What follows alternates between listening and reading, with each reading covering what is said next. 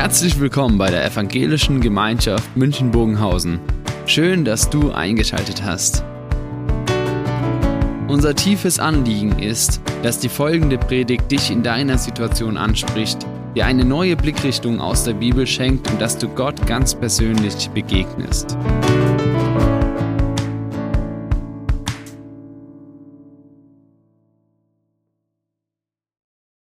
Ich weiß nicht, kennt ihr diese Aussage, diese Frage, darf es ein bisschen mehr sein?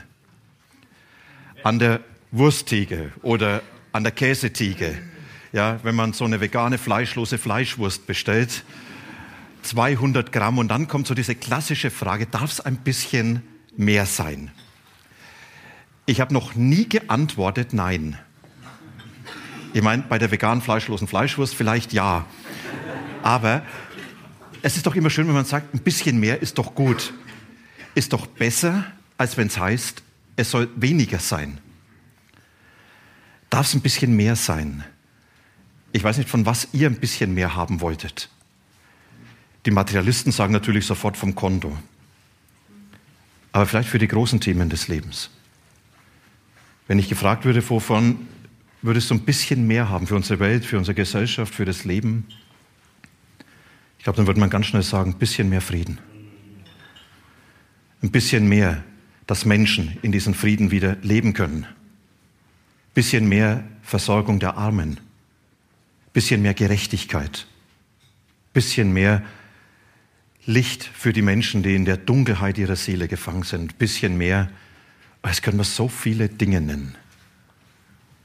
Ein bisschen mehr. Ich habe in der vergangenen Woche einen ganz spannenden Vortrag in einer Veranstaltung gehört. Wolfgang Thierse, unser ehemaliger Bundestagspräsident, der ja aus seinem Glauben kein Hehl macht.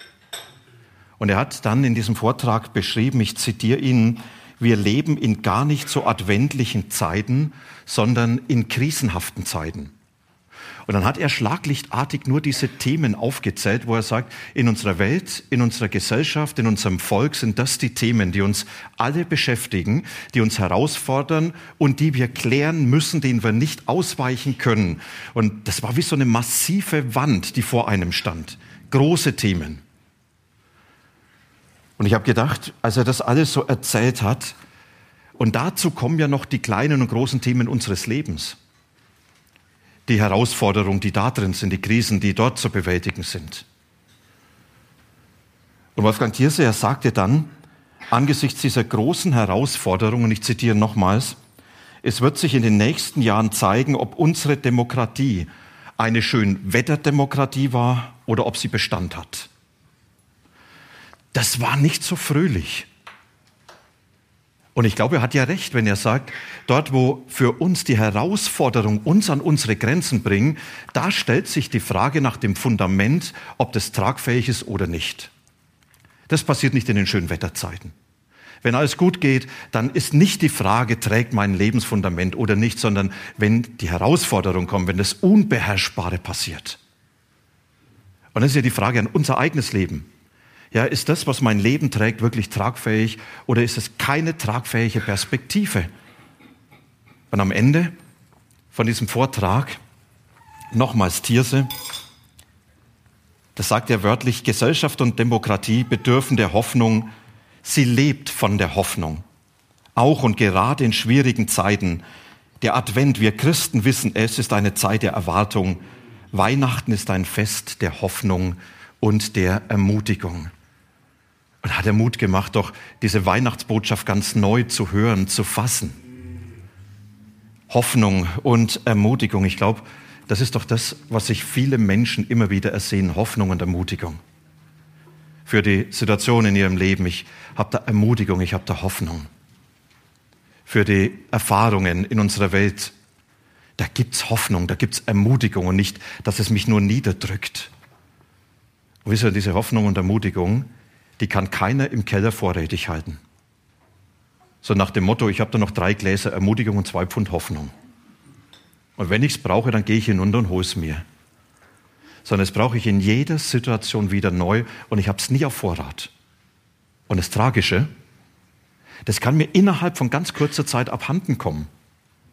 Da kann alles noch gut laufen und ich sage, ich bin richtig ermutigt durch das Leben. Und dann kommt der eine Hammer, die eine Diagnose. Dann zieht sie den Boden und den Füßen weg und nichts mehr von Hoffnung und von Ermutigung. Dann kommt der eine Brief, der dich vor die Tür setzt und nichts mehr von Ermutigung und Hoffnung. Und plötzlich merkt man, dass Hoffnung und Ermutigung gar nicht so einfach sind.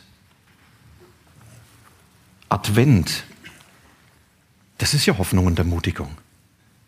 Advent soll ja eigentlich das für uns in unser Leben hineingeben, diese Hoffnung und Ermutigung, von dem wir vielleicht sagen, da brauche ich ein bisschen mehr davon. Und an der Theke des Lebens, wenn mich gefragt würde, brauchst du ein bisschen mehr Hoffnung und Ermutigung, darf es mehr sein? Dann würde ich wahrscheinlich nicht nur sagen ein bisschen mehr, sondern würde ich sagen, bitte alles. So viel wie möglich. Wäre ja mal was an der Wursttheke, wenn er gefragt wird. Darf es ein bisschen mehr sein, wenn er sagt, nee, ich nehme alles. Was dann das für ein Blick wäre. Und wie ihr reagieren würdet, wenn die es ernst machen. Ja? Ist ja, darf ein bisschen mehr Hoffnung und Ermutigung sein? Ja. Advent zeigt uns Hoffnung. Und wenn in der Bibel von Hoffnung die Rede ist, dann ist immer von der Erwartung etwas Positivem in der Rede, was in der Zukunft liegt, wo ich sage, das ist noch nicht da, aber ich weiß, dass es kommt. Und das bewegt, das soll aufrichten. Wenn wir in das Wort hoffen hineingehen, ich weiß nicht, ob ihr wisst, woher dieses Wort kommt.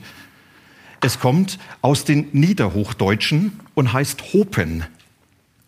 Und von diesem Wort hopen, da ist das Wort hüpfen gemeint. Ja, kennt ihr das Hüpfen? Wenn ein Kind weiß, jetzt kommt gleich der Opa und er bringt ein geniales Geschenk mit. Ich weiß noch nicht was, aber ich weiß schon was. Glaubt ihr, das Kind wird dort sitzen und wird sagen, jetzt warten wir auf den Opa? Jedes Auto, was hinfährt, ja, sofort, ja, dieses Hüpfen. Ja, wann geht's endlich los, unter Strom zu sein? Wisst ihr, und so will Advent uns zum Hüpfen bringen. Das ist eigentlich diese Aussage von Advent. Ihr sollt zum Hüpfen kommen.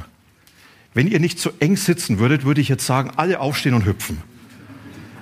Aber nicht, weil ihr einfach nur zappeln sollt, sondern weil das was ausdrücken soll von dem, was Jesus uns sagt. Ihr habt diesen Vers hier die ganze Zeit gelesen. Susanne hat ihn vorhin im Zusammenhang gelesen. Diese Aussage soll uns zum Zappeln bringen.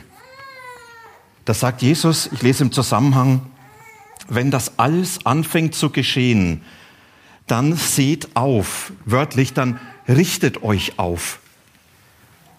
Dann erhebt eure Häupter, weil sich eure Erlösung naht oder wie es in der guten Nachricht Bibel steht. Wenn ihr die ersten Anzeichen von all dem bemerkt, dann richtet euch auf. Erhebt freudig den Kopf. Bald werdet ihr gerettet. Wisst ihr, kurz vorher hat Jesus davon gesprochen, dass diese Welt unheimlich dunkel ist. Da hat er gesagt, zu dieser Welt gehört Krieg und Unrecht, Gewalt und Leiden. In dieser Welt wird unheimlich viel geweint. In dieser Welt werden Menschen erleben, wie Leben brüchig geworden ist, wie so vieles offen bleibt. In dieser Welt wird erlebt werden, dass Menschen auf einmal nicht mehr ihr Leben einfach so entfalten können. Wenn das alles so, so negativ wird, eigentlich das ganze Potenzial für eine ausgewachsene Depression. Und dann soll uns das zum Zappeln bringen? Wenn man in diese Dunkelheit der Welt hineinschaut, von Krieg und Kriegsgefahr, von Nöten, von Katastrophen und, und, und. Und das ist ja die Realität unserer Welt. Und Jesus sagt nicht, wird immer besser werden und dann habt ihr das schon irgendwann alles im Griff. Sondern da ist Jesus sehr realistisch. Er sagt, ihr werdet diese Welt niemals in den Griff bekommen. Sie hat aber euch immer im Griff. Und was soll mich da noch zum Zappeln bringen, zum freudigen Hüpfen? Jesus sagt, wenn das alles passiert, dann weide ich euch den Blick, denn dann wird der Menschensohn kommen mit seiner ganzen Herrschaft und Macht und Herrlichkeit und ihr werdet ihn sehen. Jesus sagt, in diesem dunklen Welt wird der eine Moment vorbereitet dass diese Herrschaft Gottes hereinbrechen würde in seiner Wiederkunft. Und dass dann die ganze Macht und Herrlichkeit von Jesus sichtbar wird. Und das ist, was er uns Menschen vor Augen führt. Und Advent, Ankunft, wir, wir feiern es meistens ja rückwärts gerichtet. Dass wir sagen, da ist er mal gekommen. Nein, Advent richtet uns den Blick genauso nach vorne und sagt, wir gehen auf diesen einen Moment zu, wenn Jesus für alle sichtbar werden wird. Und das heißt Erlösung. Weiß ich, eure Erlösung naht, heißt da wörtlich. Wisst ihr, Erlösung, das haben die Israeliten sofort vor Augen gehabt, was das Wort bedeutet. Erlösung war, als sie damals aus der Sklaverei in Ägypten herausgeholt worden sind, hineingeführt in die Freiheit, wo ein ganz neues Kapitel begonnen hat. Wo Gott sagt, nicht mehr die Gegebenheiten, die da sind, die euch knechten, werden das letzte Wort haben, sondern ich bin euer Gott, ich werde euch in ein neues Leben hineinführen. Und das war so dieses Bild für Erlösung. Da wird Gott uns aus dem herausnehmen, was uns zwingt, was uns beherrscht, was uns kaputt macht. Und er wird uns in etwas ganz Neues hineinstellen, dort wo Freiheit ist, dort wo Leben ganz neu beginnt. Und es ist nicht der Himmel auf Erden. Das ist der Himmel im Himmel. Das ist dort, dass wir teilhaben werden an der Herrschaft von ihm, der sagt, das wird dann eure Zukunft sein, meine Herrschaft. Alle, die zu mir gehören, haben heute schon das Ticket, dass sie dabei sind. Alle, die ihr Leben mir anvertraut haben, sagt Jesus, das sind diejenigen, für die diese Herrschaft Realität werden will. Und er hat seine Visitenkarte schon abgegeben als Herrscher. Seine Visitenkarte, die uns zeigt, wie diese Herrschaft sein wird. Und ich weiß nicht, wenn es euch diese Visitenkarte ist, da steht jetzt nicht drauf Generaldirektor AD oder erfolgreich oder sonst wie. Seine Visitenkarte hat Jesus in Jesaja 9 abgegeben wenn es dort heißt, ein Kind ist uns geboren, der künftige Herrscher, er ist uns geschenkt. Und das sind die Ehrnamen, die ihm gegeben werden. Umsichtiger Herrscher, mächtiger Held, ewiger Vater, Friedefürst. Wie wär's, wenn diese Dinge zu Recht auf den Visitenkarten der Herrschenden in dieser Welt wären? Wenn das wirklich so wäre, dann hätten wir Himmel auf Erden, oder? Dann, dann würden wir sagen, dann ist das Leben auf einmal in der Freiheit. Wenn es heißen würde, alles, was diese Welt ausmacht, ist geprägt von umsichtigen Herrschern, von mächtigen Helden, vom ewigen Vater, von einem Friedefürst.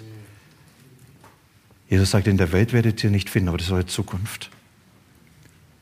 Und das kommt auf euch zu das erwartet euch. Das soll euch zum Zappeln bringen. Das soll euch unruhig machen. In dieser Welt, dort wo so vieles so belastend ist. Dass ihr wisst, da ist meine Zukunft ganz anders. Das soll euch unruhig machen, zappeln lassen. Man kann jetzt fragen, und warum? Warum ist es so wenig der Fall? Warum lässt es mich eigentlich so wenig zappeln? Warum ist das irgendwo ein Wissen, was in den Kopf geht und ja, das, boah, das, das setzt mich nicht unter Strom? Kann es sein, dass wir so sehr in dieser Welt gefangen sind, dass wir alles nur noch in dieser Welt denken und diesen Perspektive auf das Letzte verloren haben? Auch das letzte Glück hier suchen? Und vielleicht vergessen haben, die letzten Dinge, sie werden sich dort erfüllen, wenn ich dort ankomme, wo dieser Ewigvater, dieser Friedefürst seine Herrschaft hat? Oder vielleicht, weil wir unser eigenes Glück höher setzen als die Herrschaft von dem, der sagt, das ist das Letzte, was euch erwartet. Dass wir viel mehr vor Augen haben, Hauptsache, wie geht es mir gut und nicht mehr, was kommt da auf mich zu, was hat er für mich bereit. Oder vielleicht auch, weil wir nur noch niedergedrückt sind und sagen, die Welt ist so grausam, das Leben ist so schwer, es raubt mir jede Kraft und Hoffnung. Jesus sagt, wenn, ihr mit dieser Konfrontation mit dieser Welt erlebt, mit dieser schweren Welt, dann richtet euch doch auf. Und dann fangt doch an zu zappeln. Hebt den Kopf, weiß ich, diese Erlösung naht. Das ist die Hoffnung von Advent. Eine Hoffnung, die uns immer wieder herausfordert, es ganz neu zu entdecken, dass da ein Gott ist, der uns entgegenkommt und der sagt, schau mal, meine Zukunft wartet auf dich. Und ich glaube, ich muss mich mit dieser Zukunft zum, Be zum Be beschäftigen, damit sie mich ein bisschen mehr zum Zappeln bringt. Und ich muss mich mit dieser Zukunft beschäftigen, damit ich ein bisschen mehr anfange, dieses Aufgeregtsein, was da alles Gutes kommt. Diese Hoffnung, die Jesus gibt, mehr gibt es nicht als diese Perspektive.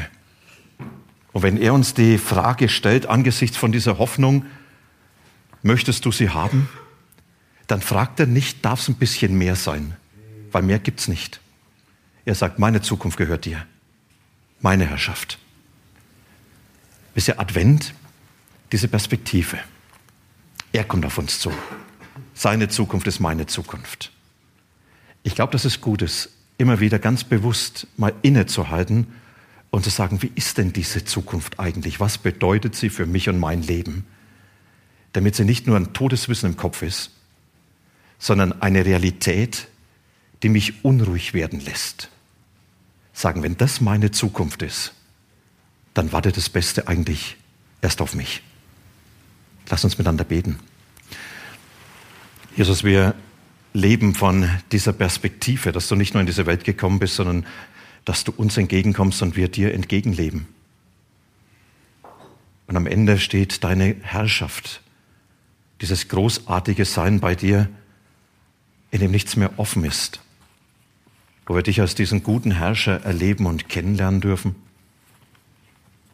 und wo wir am Ziel von all dem angekommen sind, was heute so sehnsüchtig in uns ist. Danke, dass dir die Zukunft gehört und dass du die letzten Dinge in deiner Hand hast und dass du uns begleitest auf dem Weg zu diesem Ziel. Wir leben in einer dunklen Welt. Danke, dass du gegenwärtig bist.